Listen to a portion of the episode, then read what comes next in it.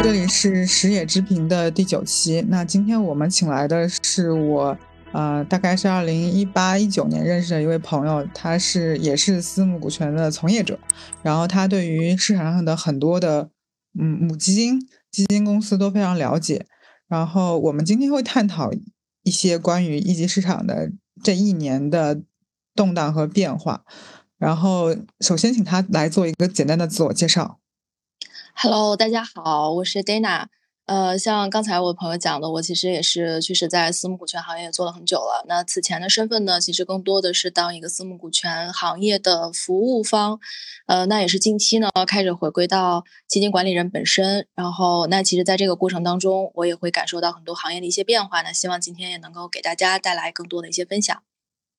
对，因为我们其实是很久没见了嘛，就我出国之后几乎就没有什么联系了。当然，因为这几年期间，其实私募股权行业发生了很大的这样的一个变动，所以我们之间没有联系也是很正常的。包括其实我走的那个时候，就是我二零一九年、二零年，就是这一段时间，二一年不在国内的这段时间，其实是发生了很多事情的。嗯嗯，对的，对的。然后呢，我们那天为什么聊想要聊这个播客呢？原因就是因为我们那天就盘点了一下我们的熟人 最近都在干些啥，就所以我们的第一个议题就是呃，就是这个迷茫的时代下，就是我们之前的所谓的这些从业人员，他们现在很多人在哪里，然后他们现在的在这个时代的自我定位以及未来的职业发展，就是应该是一个什么样的。呃，比如说我们之前认识的很多人，其实他在一个很高位，然后配也很高，但实际上现在应该你跟我讲的嘛，就是据你所知，很多家都在减这个配嘛。以前可能一年一两百万是一个很常见的事情，但现在我觉得很多家可能都不常见，而且裁员变得非常的呃频繁。至少我我我我我至少我很多在特别头部的人都在面临裁员的问题，但是因为这些人都是非常体面的人。嗯，他们其实不太会对外说的，只有特别至亲的人，或者说关系很很很好的人，才会知道真真实的发生了什么。对，其实我觉得这个话题的话，可以展开的讲一下，因为其实从呃人员的这种变化和大家的职业发展上来看，其实可以分为三种情况吧。我个人觉得，第一种就是从业人员的背景的结构上，其实呃是发生了很大的变化的。呃，那比如讲说，在一五、一六、一七年，也就是那会儿你在国内的时候，那那会儿的从从业人员是类似于像呃非常有豪华背景的海归，像常青藤院校的这些，呃，那回来之后可能赶上互联网发展的一个大时代，那那会儿呢也非常鼓励年轻人这样的做投资、做创业，所以这样的背景其实是非常豪华的，也是非常受 VCP 机构去追捧的。那到现在呢，其实后面又开始发展成，如果你是从真正产业方去从业的，比如说如果你是做医疗投资的，那最好你在类似于像通用医疗、像美敦力这样的跨国企业，或者是国内本土的一些药研所之类工作的这些有产业背景的人员，那会更受投资机构的一个吹捧，或者说是呃喜爱，呃，因为这样的人呢，其实他在这个呃技能的结构上其实是有很大的一个帮助的。呃，那第二一个呢，其实是从呃人员的这种职业定位上，其实从过往的非常清晰到现在的模糊，是有一个很大的一个变化的。那过往的清晰是指说，呃，FA 就是 FA GP 就是 GP，LP 就是 LP。那其实大家是有独特的分工和他们的职能属性的。那到现在为止呢，其实我们会发现，我觉得，呃，会发现会有很大的一个变化。其实 GP 它承担的也不仅仅是 GP 的投资属性了，它甚至可以作为 FA。那 FA 呢，其实有的时候也会做 GP 去做投资，甚至有的 FA 也会做 LP 去投资一些小的 GP。那 LP 就更不用说了，开始做直投，开始做这个，呃，把这个 LP 的这个配比变小、变少。呃，那这样的一个情况下，其实我们就会发现，大家的这样的一个职业定位和机构的属性本身都会发生一个很大的变化。呃，那你觉得这种自我定位的模嗯糊会带来心态上的什么变化吗？因为我觉得好像我现在已经很难跟我的从业者的朋友们聊天聊得特别兴奋，就是因为大家好像都在这种不确定里面，在这种模糊里面，包括他们嗯其实呃在决策层面已经很难像以前那样决策那么快，或者嗯，那那那么有自主权了。我就我我的发现是这样的。嗯，这个我觉得话题可大可小了。那我我觉得往小一点说吧，往小一点说，其实就是，呃，市场其实在挤压大家的生存空间的。那挤压之后呢，可能会让大家在呃职业定位和选择上就会更加的模糊和卷。那既然卷了之后，大家可能就会去拓展自己的疆土，会到其他的地方去试一试。比如讲 GP，它本来做承担的是一个投资的属性。那现在 GP 募资又很难，那很难募资呢，也就是说他们是没有钱去做投资的。但是呢，他的这个工作怎么办呢？他就不做了吗？那肯定不会的。所以他开始做交易的服务方，就是我既然很能懂项目，又很能懂这个市场，那我就做做 FA 吧。然后，所以很多现在的 GP 的管理人就会开始往 FA 的方向去转。但是这个里面确实是有心态的很大的一个变化的。这个里边就是长期的甲方心态。和现实的这种，呃，乙方心态，甚至很多的这个朋友也会讲啊，我们既不是甲方，也不是乙方，我们甚至是丙丁方，呃，所以其实大家是在，嗯，这个行业里面在寻找自己的一种自洽，但是这个自洽其实是需要付出巨大的心理状态的一个调整的，而且可能需要一些正反馈，当然，当然现在像这个阶段，我觉得正反馈来的特别难。因为比如说以前你做一个 FA 的话，就是比如说我在某个机构里任职，然后我的项目啊，我需要有有人给我接盘，然后我我去找 FA 或找我的嗯找找找找帮他找下游的接盘方，其实相对来说嗯要比现在容易很多嘛。那现在。如果是一个 GP 去做一个 FA，但它这个反馈的时间或者反馈的结果，通常来说来的会比较难一些。所以我觉得这个时代就是好像是处于一个特别大混乱的时代，就是大家的职职业或者职能属性都在变得模糊。然后可能很多的时候，因为为了去，就比如说现在很多的投资经理都承担一些募资的角色，就是全民募资，但你会发现其实水上的。嗯呃，母基金就那么几个，就是你大家知道的，可能那个 list 都是能拿出来的，但是实际上你的触达是，第一是触达层面很难，第二是就是让别人选择你就投你这件事情也会很难，因为你知道这个买方市场和卖方市场这个这个格局变了，以前可能那些 LP 们，就像以前我在那个机构里面就觉得生怕自己错过这些东西，然后就拼命的需要找一些。新的这种基金公司，然后现在就是觉得说，哦，好像我当时是非常着急的心态去投一些基金公司，但未必获得了很好的结果。所以他即使手上有钱，他其实也会出手变得很慢。所以我感觉就是现在就是一个大乱斗的时代，就是好像让大家在不同的这种职业属性里面进行一个厮杀，然后不知道谁能活下来，很可能。就是有些人，很多人可能就活不在这个市场里面就活不下来，他就去流到别的，比如说产业里面去，或者战头里面去，或者加办里面去，就他不是不在一个相对主流的这样一个赛道里面。当然不是说去到那些地方不好啊，去那些地方也也也可能有很好的发展，只是说跟早先比的话，可能早先它是一个在一个相对来说原教旨主义的投资环境里面，对吧？然后他去了战投，或者去了加办，或者去了。LP 他可能跟这种原教旨主义的投资来说，肯定他是要调整心态的。包括他去募资，其实我们那天讲，就是募资是一个非常难的事情。对它的反馈时间，包括它的前期的介入，它这个周期会非常长。通常来说，很多人觉得说啊，上一个周期好像六个月到九个月是一个合理的反馈时间，但实际上现在基本上你说六个月能完成这件事情。几乎是不可能的，几乎都要到九个月，甚至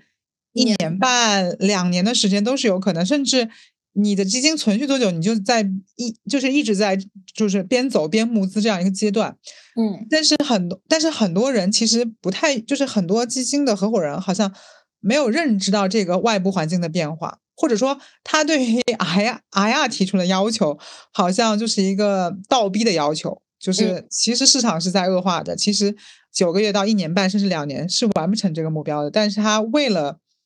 怎么讲，他自己可能也是黔驴技穷了吧，所以他会倒逼很多 IR 去交付一个结果，但其实这不合理嘛，对吧？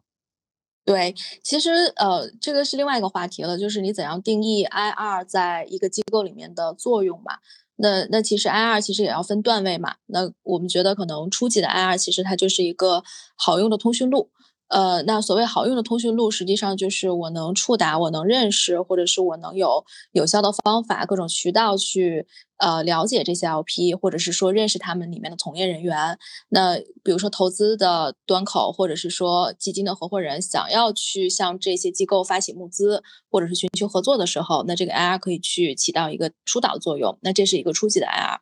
那另外一个中段位的 IR 呢，它在这个基础之上，它其实能够呃跟这些。呃，资金方能够很有效的去表达我们机构机构本身的一个策略状态、项目的一个进展的情况，它能够很好的作为一个疏通，也就是说，我们可以理解成就是它从一个通讯录变成了一个话务员，对。然后那第三一个更高的阶进阶的 IR 呢，其实它。不光是能力禀赋啦，甚至还有一些家族的背景啊，呃，或者是说自己的一些呃资源背景啊，其实要更冗杂。那这个其实已经是非常高难度的一个事情了，可能行业里面只有百分之三左右的 IR 能做到这样的一个程度吧。所以确实，呃，我觉得 IR 在履职或者是在寻找一个机构合作的时候，其实你是要了解这个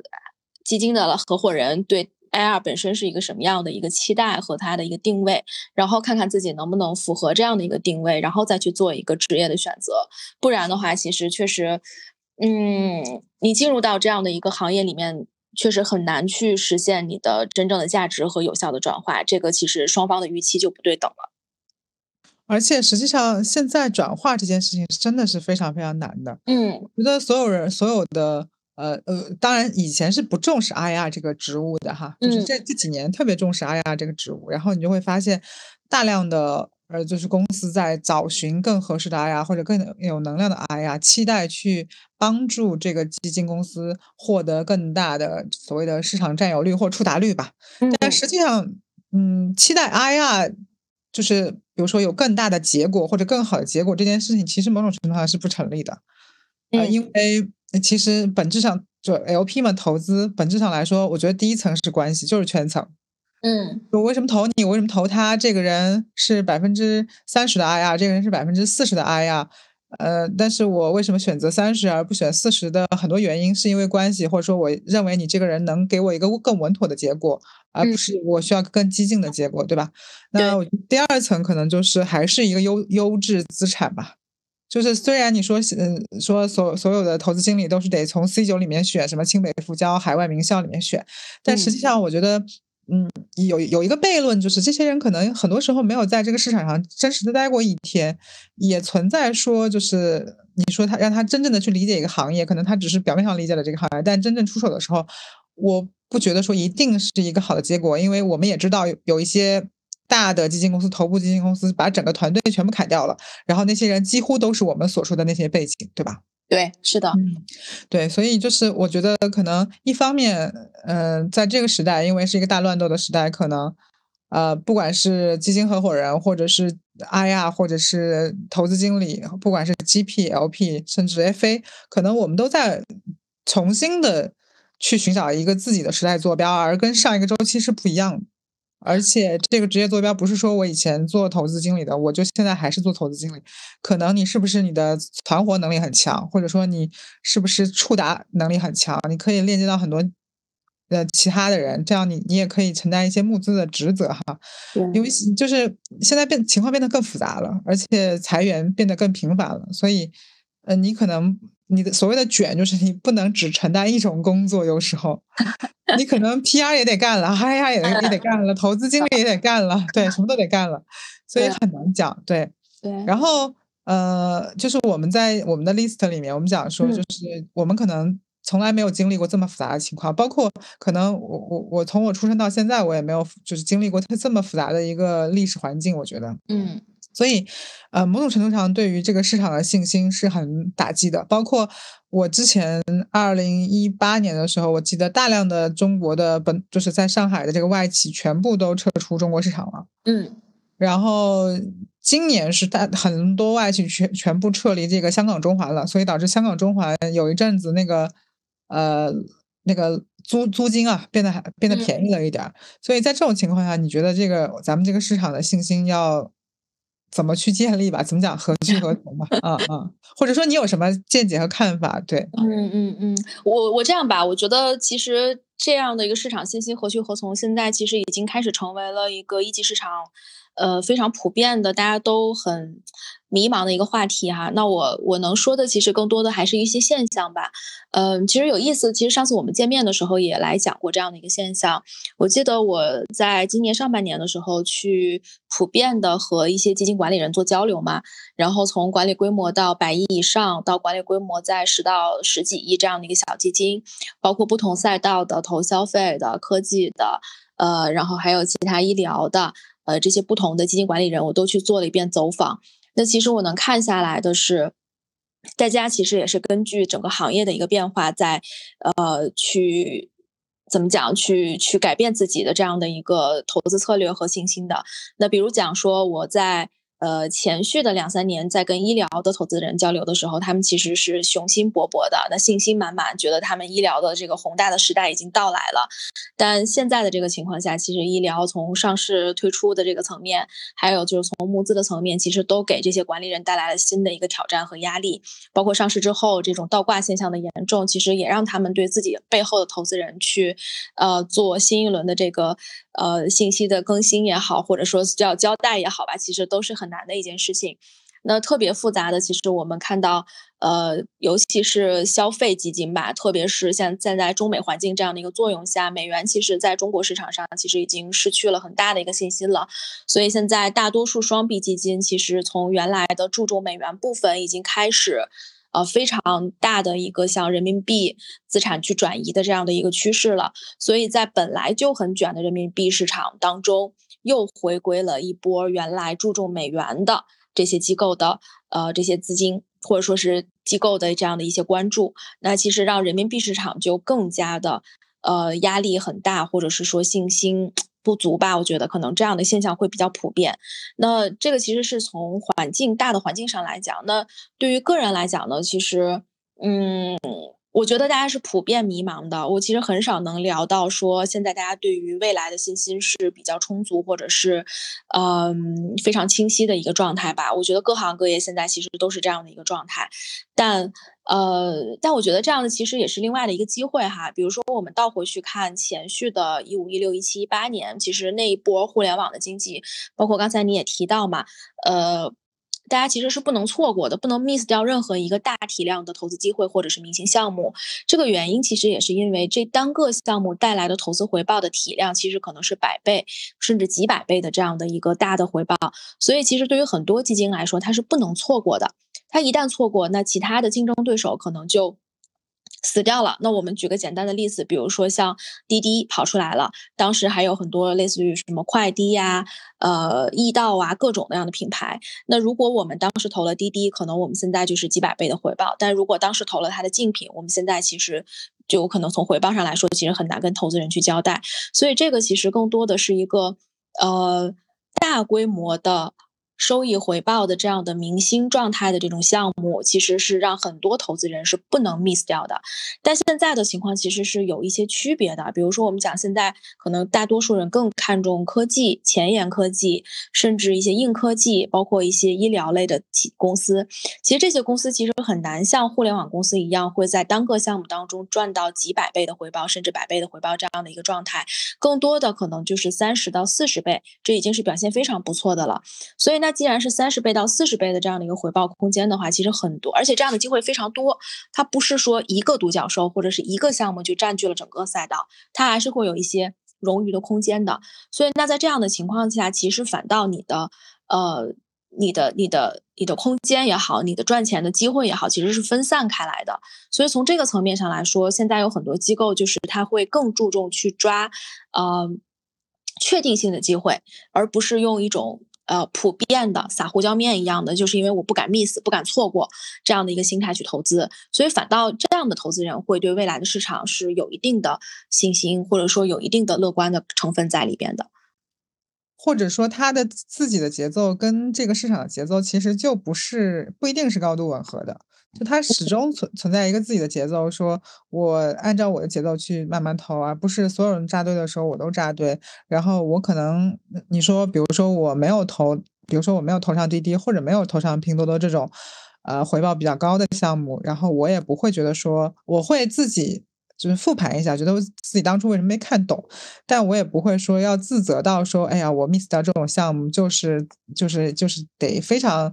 呃，怎么讲？内疚或自责或者这样的一个行为，可能人这一生就是不会所有便宜都占了，就是你就是会投中什么项目，然后 miss 掉什么项目，这是一个很常态的情况。就可能这样的人在这个时代会不会相对来说反倒是轻松一点吧？我觉得他们可能会自洽一些。但是，但是投资人很难自洽的原因，就是因为他们本身就在学生时代可能就是卷王。对，他们自己就是对自己要求就首先很高，然后又觉得说我就要争第一，我就要争头部，我就要走到那个最 top 的地方。我我我也不知道这个事情是好是坏，但是我觉得就是从一个大的时间轴来说，就是我们拉的足够足够足够远，从一一些遥远的事件我们来判断，就是真的不会所有的好处便宜都让你占了。就我觉得得有这个心态，就是。对，我觉得，嗯，这个里面其实还有一个问题啊，我们其实可以拉一个数据来看嘛，就是比如说在一五一六年，那当时的基金管理人的数量其实有五万多家嘛，那我们能够现在看到的是，呃，协会这边备案数量应该管理人应该是两万出头吧，那实际上已经经历了很大的一个市场出清了，那市场既然机构出清，那必然带来的结果就是人员的出清，呃，那。我们理解的是比较良好的一个状态，比较适应中国市场的，应该是在管理人在七千家左右，也就是未来我们依然还有，呃，超过一半的基金管理人是会被呃这个市场淘汰掉，或者是说优化掉的。那这个里面其实从业者们呃还是有很大的一个，呃，怎么讲一个危机感吧？我觉得在这个里面，这个其实也是嗯市场回归理性之后。对这个一级股权的这样的一个新的一个调整，所以我觉得，嗯，确实可能大家要做一些灵活的调整和准备。呃，这个因为是一个趋势嘛，是甚至是一个势在必行的趋势，所以我觉得，呃，确实没有必要。因为在前续的很多年里，我们其实是呃臃肿的，这个行业是是其实是臃肿的。那其实回归到现实，回归到现在这个层面，其实还是相对来说是比较理性和。呃，理性和这个自洽的一个状态吧。嗯，对。然后呢，我我我们就是刚才刚才讲的主要是一个大环境嘛。我们来聊聊，就对于某个某一些机构吧，或者是某一些个人的这个影响。比如说，呃，我自己能感觉到，比如说这一轮因为很多家融募不到钱了，就募不到 LP 的钱了，就会导致他最先干掉的可能就是合伙人级别的。那这个合伙人可能是，呃。不不是创始团队的合伙人，就是他可能是从下面做到合伙人的这样的，他可能以前也不承担募资的责任，他只是一个做投资的人，你懂我在说什么吧？我不知道怎么怎么标签这样的人哈，就是因为一般来说，像比如说 A 机构，他可能呃他的创始团队就三个人，然后这三个人是创始的团队，然后剩下的都是从小朋友到做到合伙人，然后这个合伙人其实某种意义上不是真的合伙人，对吧？嗯，然后但这些人的配。后期还都挺高的，嗯，所以我觉得在某种程度上来说，他们会成为被干掉的第一批人，因为从因为一个公司能做好就是开源节流嘛，嗯，那我开源怎么开源，节流怎么节流？节流就是把一些可能像这样的人，就是他其实是一个中层管理者，可能在某种程度上还还在在一个基金结构里面，其实算。这个作用里面算中层嘛，其实，嗯嗯，然后就把这批人干掉，对吧？他们可能一一年的薪水一两一两百万配这样，一两百万人民币这样，然后他们的流流向会去哪里呢？比如说有一些机构可能一整个团队全部开掉了，嗯嗯，啊，这个是个好问题啊。就其实从机构本身的就是管理上来说，其实合伙人大概分两类啊，一个是管理合伙人。呃呃，类似于哈，sorry，三类吧，一类是创始合伙人，一类是管理合伙人，另外一类呢，就是你刚刚说到的，其实更像一个投资合伙人，因为他其实是不参与基金的日常管理的，所以其实确实这些人是被砍掉的第一批队的人，原因也是因为他因为他不参与公司的管理嘛，他更多的是投资，但投资又现在其实又分赛道。那如果你是原来投 TMT 或者投消费的，那确实你现在在这个市场当中也没有什么竞争力，或者是也没有什么市场可以让你投。那我养着你其实也是很大的一个成本，所以我会优化掉你。那这一波人其实是很多的，我们了解到的非常头部的老牌机构里面，其实是有在成建制的去砍这样的一个团队。那这样的一个人呢，其实主要会呃会往往三个方向去发展吧。第一个呢，就是他们会回归到一些产业方。呃，但可能是中小市值的，类似于上市公司，呃所做的这种 CMC 类，呃 CVC 类的，呃这样的一个股权平台，然后去做相关的一些投资布局，这个其实还是比较好的出路啦。但这个这这个就是它其实它的权限啊，包括它的工作的方式啊，就会差别很大了，非常大。C V CVC 其实对于人的这种怎么讲，就限制还是比较多的，就。它会更像是一个企业里面的一个部门嘛？对，会像这个，嗯，对，非常大。其实确实有很多人是难以适应的，因为其实我们刚刚说的，比如说成建制卡掉团队的这些老牌的基金管理人，大部分都是比较美元范儿的这样的基金管理人。那美元范儿的基金管理人的话，他们的管理、运营和这个。呃，甚至投资，他们的自由度以及管理程度，其实相对来说都是比较发达和这个空间比较大的。那现在如果让他们回归到这个呃产业方的话，首先从呃配上，可能对他们来说是一个很大的变化。然后其实从公司的管理文化上，其实也是一个很大的变化。呃，另外的话呢，其实。嗯，包括从团队的配合和建制上，因为原来他是有一个综合的团队去支撑他去做投资的，但现在其实没有了，可能更多的有这么呃一位两位的同事去配合他的工作，这已经是呃很不错的一个现状了，所以他其实是很难呃放开手脚去做很多事情的，所以更变成了一个很纯纯的产业方的打工角色。所以这个其实让很多人从心态上也很难以接受的。但是不管怎样，我还是觉得这个方向对于他们来说是最好的归宿了。了，对，是的，最好的归宿啊。对对。然后第二类人呢？第二类人其实就是，呃，有的第二一类人呢，可能就是说，那呃，我我既然。在这个赛道还是比较专业的一个投资人，那我我能不能看看这个行业里面有没有类似的项目，我去做一些个人的 FA，或者是我加入到一些 FA 的团队，呃，小 team 里面去做这样的呃工作，其实就相当于啊由投资人转化到了。这个交易服务方嘛，因为你投资人的话，你是要有钱的。我交易服务方，只要我做撮合，呃，做这个转化就 OK 了。而且从事实上来讲，我们确实也觉得交易服务方在过往的验证上哈，要比投资人，要比一般的投资人赚钱赚得多，或者是说转化要更快。这个其实，但在这个时代也未必了吧？因为我觉得好像，因为他们完全靠这种成交额去拿配嘛，但现在就是大家都不出手了，所以这个。就流动性啊，我我是觉得我保持一个疑疑问的态度的，就是它跟前一个周期做 FA 肯定是不一样的。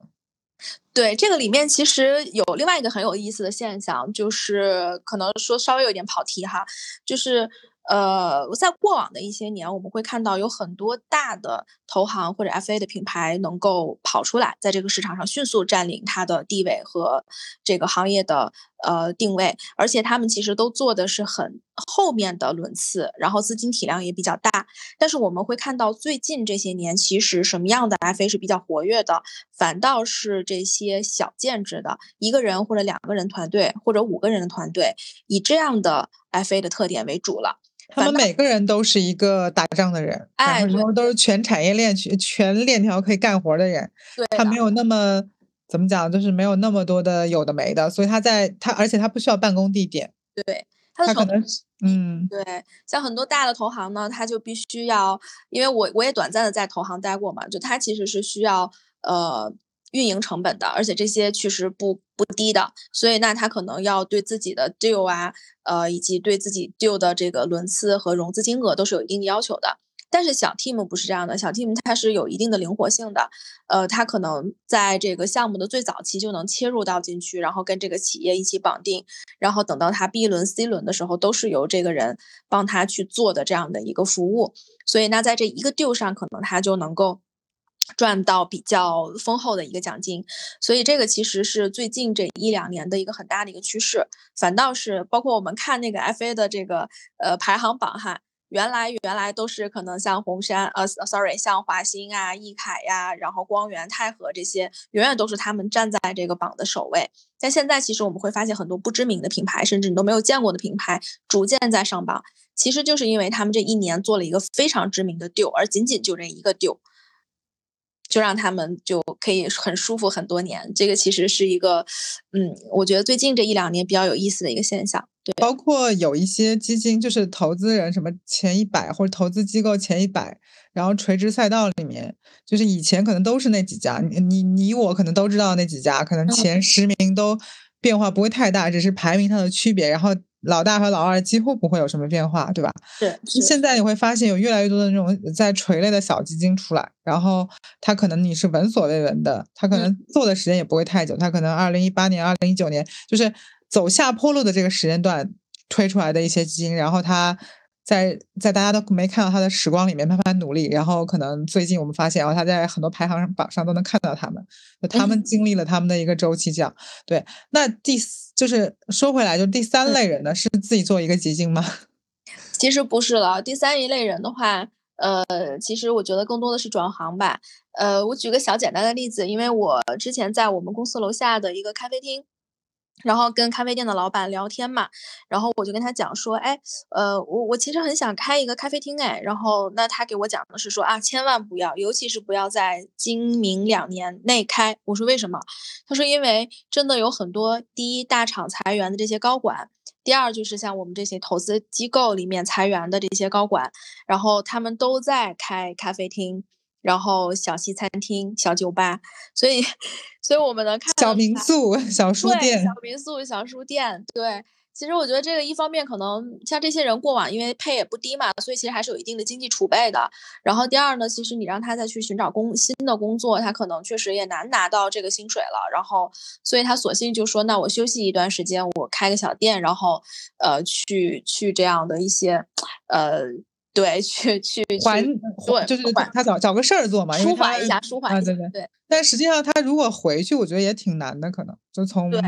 某种程度上来讲，因为他长期不出手，他的那个感知力也会变低嘛。然后他长期不募资，他可能也不知道这个募资的变化，现在策略是什么，包括最新的科技讯息是什么，大家看的主题是什么。很难回了，很难回了。这个市场是在出清的，不是说等等等市场好的时候再等你回来。市场好的时候会有一波新的人出现的，适应那个市场的一些人员的这种背景结构的人出现，而不是原来的这些人再回去。对我觉得这个是呃现实很残酷，我觉得这个是我们必须要承认的。同时，当然还有一些人，这我觉得算第四类吧。刚刚可能没有提到，就是会转到项目端，就他可能以前做的一些 deal 项目，然后去项目端做一些运营啊，或者是说某个部门的负责人呐，再或者说项目的融资负责人啊。呃，基本上大概我觉得就这四个方向吧。嗯，你为什么没有说他们自己弄一摊事儿的这种人啊？就是他自己做了一个基金什么的。这种人毕竟是很少的一波人，就是我觉得他都不能称之为一类人。我觉得，包括因为你的朋友也很多，我的朋友也很多嘛。就是你看现在有谁说真正出来说我想搞一个基金，呃，确实有，但是你看谁搞成了就很少。包括现在募资，其实最大的问题就是，呃，不管政府给你出多少，你得配，基本上得配五十到。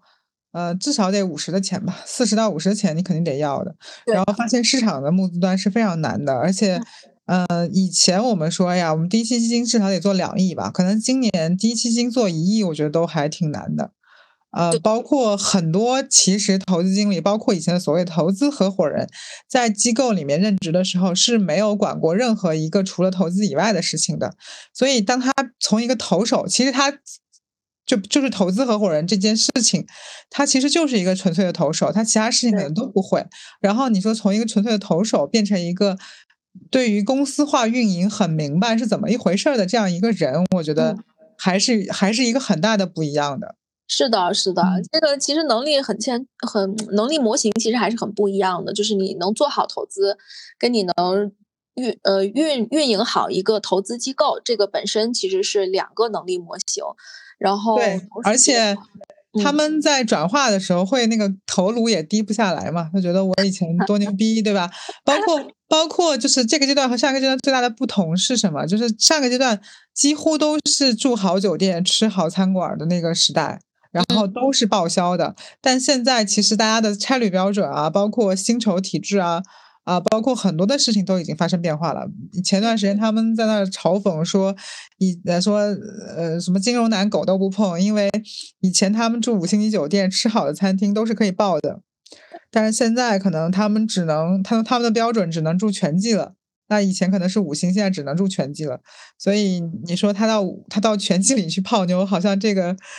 就不太 make sense 了。这个逻辑对，所以就他们就整个这个行业在发生很大的变化，包括呃，可能是二零一八年、一九年那个时候，大众创业、万众创新的那一波年轻人，他们毕业之后走入了这个行业，发现这个行业一直在走下坡路，对于他们来讲，可能心里也是有点就是。怎么讲？就有种刚就业就有一种要失业的感觉。对，但我觉得我们也也不用过于悲观哈。首先，我觉得一级股权市场它是一个嗯企业端成长的最最早开始嘛，就是是资金接触资金知识的最早的一个开端嘛。所以我觉得这个在企业成长的这个路上，以及包括在国家的这些战略上，我觉得从我们这个市场来说，它不可能是被打压到一个。呃，完全没有活力的这样的一个状态，我觉得只是一个短暂的，呃，因为整个大市场的环境而导致的，就是我们现在这个市场的一个低迷。所以其实呢，呃，我个人觉得，就是我们只要在这一个低迷的期间，不断的就是让自己在牌桌上而不被淘汰下去，然后不断的去适应我们现在现有国情下以及现有经济的这样的一个情况下，我们的这个能力结构，然后才能在市场真正好起来的时候，我们依然还是会。嗯，很好的生存在这个市这个这个市场里面吧。我觉得还有一个就是，实际上，嗯嗯，很多人是大学毕业或者是研究生毕业、博士毕业就开始做这一行，他其实没有在产业里待过，其实他不知道把一个事情从零到一百做的做起来有多难，而且创业永远都像有一个狼在后面跟着你，就不断的需要。需要追着你往下下一层去跑嘛，对吧？所以你只有经历了一个一个一个经济的周期之后，可能你的心态才会更成熟。你一定会发会发生一个变化，就是我进来这个行业的时候，发现所有投资呃所有的创业者都激情昂扬，所有的 idea 都非常的美妙，我觉得每一个都值得投。到哎，我怎么觉得好像谁都不值得投？因为我好像到了另外的一个极端，对吧？嗯。到最后，你才能训练，经历了一个这样的经济周期之后，一系列的这种变化之后，可能才才能到第三个阶段，说我知道什么该投，什么不该投，什么错过，什么不能错过。就是对于一个成熟投资人的心态来讲，我觉得也是一个很好的时期。就是我们不能只看到一个事情的负面，而且看看这个事情的正面。就是我们老看负面是没什么意思的，而且。嗯，怎么讲？就是，但是当然，我还有一个看法，就是不能老拿大环境说事儿。对，就是在这个大环境下，作为个体来说，你还是有很多事儿可以琢磨、可以做的。对，不不要老觉得说大环境不好，你就特别消极怠工，好像就觉得说，哎呀，一句话总结就是大环境不好。但是人之所以厉害，可能不是说我思考问题是黑或白、A 或 B 的，是或否的，我就是能读出这个中间更加多层次的灰色。我觉得才是一个。呃，更厉害的人吧，应该这么讲。是的，没错。然后呢，因为时间差不多了，咱们要控制一下时间，这样的话我的剪辑会更容易一些。对。然后最后一个问题就是，我们讲就是股权投资已经太久没有狂欢了。然后今年的狂欢就是前几天的狂欢，就是 Open AI，嗯，那个公司里面的事情，就是上台又下台，然后回去又不回去，然后最后又回去这样一个事情。那你觉得，嗯，现在好像大家。就只看到这个东西，它它有太多的聚光灯，它好像是一个没有太多东西关注的，所有人的目光都全部到这这这个 OpenAI 的这个公司里面去了。那你觉得，就是我们自从我们从业者的角度来说，还有什么系统性的机会可以被挖掘，或者说我们还可以做什么样的努力？嗯。呃，这个问题我觉得特别的好。其实我们经常会讨论说，这个行业里面还有没有大的系统性的机会可以被挖掘？我觉得至少在我们现有的认知下，像呃，在早年间的那些大的系统化的机会，可能已经被覆盖的十之八九了。嗯，所以其实现在很多人。就一定在很多的共识的情况下去寻找一些所谓的系统性的非共识的小机会，而不是这种大的这种嗯有跨越式的这样的一些机会了。呃，所以其实这个，但我觉得这个是合理的，因为其实就像，呃，本来是一张空白的一个网络，那我现在其实，在每一个网络的每个边边角角，其实都已经布局了很多的东西。其实我们很难在这个机会、这个、这个、这个这张网上再去寻找新的一个超越，我觉得这个是非常难的了。嗯，所以系统性的机会是不是可以再被挖掘？我觉得，在我看来，其实可能是一个很难的事情。但同时，一级市场呢，确实是需要。狂欢的确实是需要像一五一六一七年那样的一些一波又一波的这样的一些趋势，让大家对这个股权充满像像这个美国当年的这个淘金热一样的那样的一个呃状态。但现在的这个整体的情况下，确实我觉得可能很难有这样的一个机会了。这是我的一个偏悲观的一个看法哈，嗯。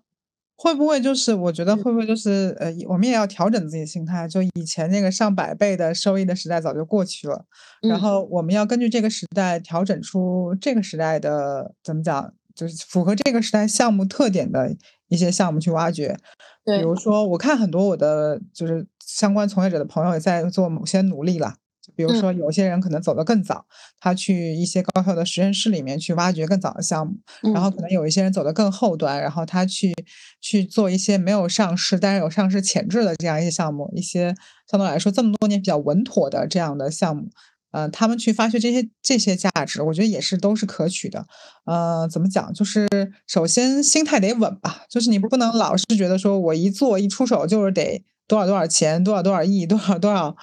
倍数的这样一个回报，然后还是要首先要放平心态，就这个时代已经真实的过去了。嗯，这有点怎么讲？如果说总是期待每个时代的好事儿，上百倍的这种投资回报都能落到你身上，我觉得可能也是另外一种浮躁。对，其实以前会有很多模式创新嘛，那很多模式创新其实是非共识的，然后大家可能在非共识的这样的一个前提下会。拿到爆款的项目，类似于像当年字节，呃，刚出来的时候，其实也是声音也是两极分化的嘛。那如果当时你坚信字节能够成，从最早的时候投了进去，其实那你现在的这个回报是非常可观的。但当时同时也有一波人其实是放弃了字节的投资机会的。所以这个其实我觉得在当时的那些年是有非共识的一些机会。但现在其实大家对于投什么？或者比如说，我们经常听到，比如说现在 GP 过来募资的时候，大家的策略都是一样的，我投什么，投哪个阶段，呃，投哪个方向，其实这个大家都是非常趋同的。那也就是说，在大的方向上，大家已经是一个极度共识的状态了。那极度共识的状态，其实就没有真正意义上的系统性的机会了。所以这个我觉得是一个。对，是一个现状吧，嗯，呃，那最后呢，其实我还是想表达一下我的观点。其实我们不管怎样，都是要适应这个时代，适应这个市场的。呃，那市场给到我们什么样的一个信号，其实我们就要不断的调整自己的能力，优化自己的能力模型，才能跟得上这个时代。所以信心还是要有的，只是要调整好自己，更自洽。可以了。对。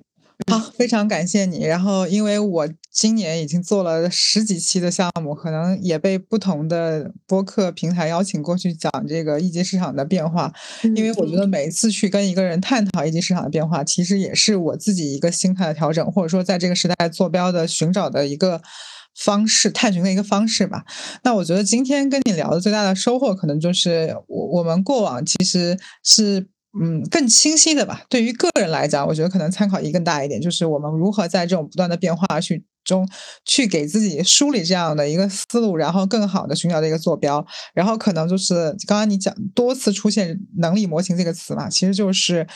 要不断的去调整自己的人能力模型，然后来让自己更适配这个时代。因为没有什么东西是可以一招鲜吃遍天的，对吧？没错，没错。好，行，那今天就这样。好，好，拜拜，哎，拜拜，拜拜，嗯。